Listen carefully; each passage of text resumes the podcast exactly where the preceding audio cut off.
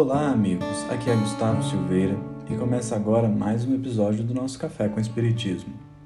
Meditando um pouco mais em uma fala de Paulo aos Filipenses, em que o apóstolo diz: Porque todos buscam o que é seu e não o que é de Cristo Jesus, somos convidados a notar que, de fato, nós procuramos quase que invariavelmente satisfazer os nossos próprios anseios descuidados da vontade superior. É certo que nem sempre isso significa alguma coisa má, nem mesmo em essência.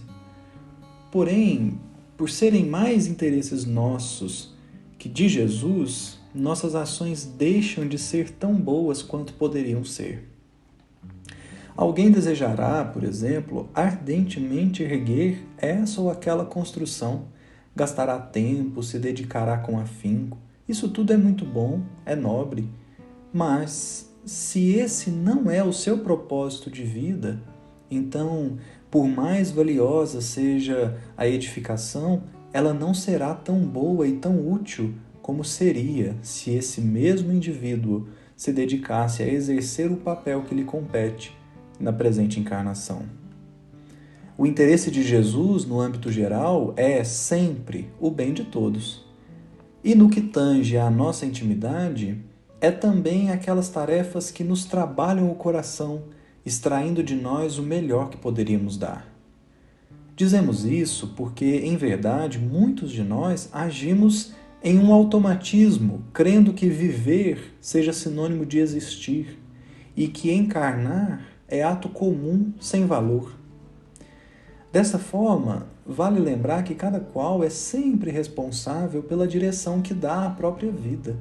E nesse sentido é interessante notar que decidir seguir a vontade do Mestre é igualmente seguir a vontade do Criador, a vontade excelente, portanto.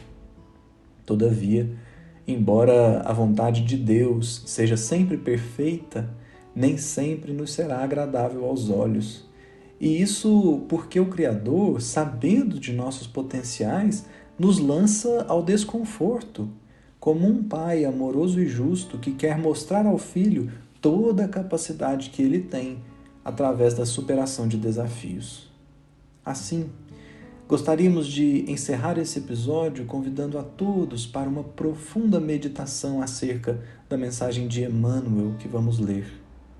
A vigilância, irmã da oração, deve ser algo constantemente trabalhado por nós, não só para enxergarmos com nitidez os inimigos que se apontam no caminho e as armadilhas que eles produzem para nós, mas também e principalmente para que não nos adormeçamos na carne, evitando os sofismas do egoísmo e as racionalizações do orgulho, que querem sempre nos conduzir ao conforto paralisante. A mensagem referida do benfeitor se chama Nas Crises de Direção e está no livro Estude Viva. Leremos para encerrar e desde já rogamos a Jesus nos ampare as consciências a fim de que possamos de forma lúcida caminhar na direção de Deus. Nas crises de direção diz Emmanuel. É muito fácil desinteressar-nos dos aspectos menos agradáveis do serviço necessário à preservação da verdade e do bem. Isso acontece principalmente quando as consequências não nos digam respeito. Se não temos a obrigação de inspecionar as deficiências da estrada, muito de raro em raro nos incomodamos com a brecha deixada pelo aguaceiro na base de um viaduto. Não sucede, porém, o mesmo com os responsáveis, que dobrarão esforços para remover o perigo. Assim também no cotidiano. Queremos tranquilidade, no entanto, surgem riscos à frente. Somos pais e acordamos junto de filhos carentes de amparo em forma de advertência. Orientamos empresas e verificamos omissões ante as quais o silêncio seria apoio ao desastre. Exercemos funções educativas e somos defrontados por ocorrências que comprometem a segurança da escola. Administramos instituições de interesse geral e encontramos falhas que não será lícito desdenhar com displicência, sob pena de aprovarmos a influência das trevas.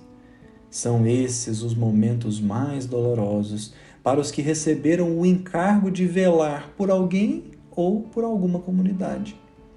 Nesses trechos periclitantes do trabalho a fazer, somos frequentemente impelidos à deserção. Entretanto, comandante algum é trazido a conduzir um navio a fim de abandoná-lo ao sabor das ondas em momentos difíceis. Que fazer, todavia, nas crises inevitáveis, quando é preciso apontar e retificar, esclarecer e definir? Nesses duros problemas, uma solução aparece, luminosa e reconfortante. Nós podemos orar.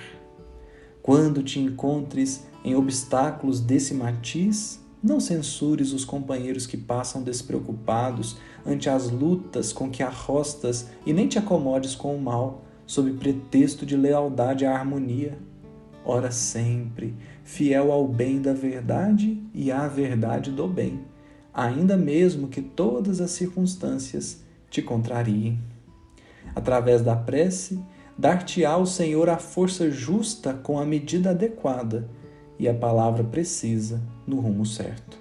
Assim será sempre, porque se a criatura dirige, Deus guia.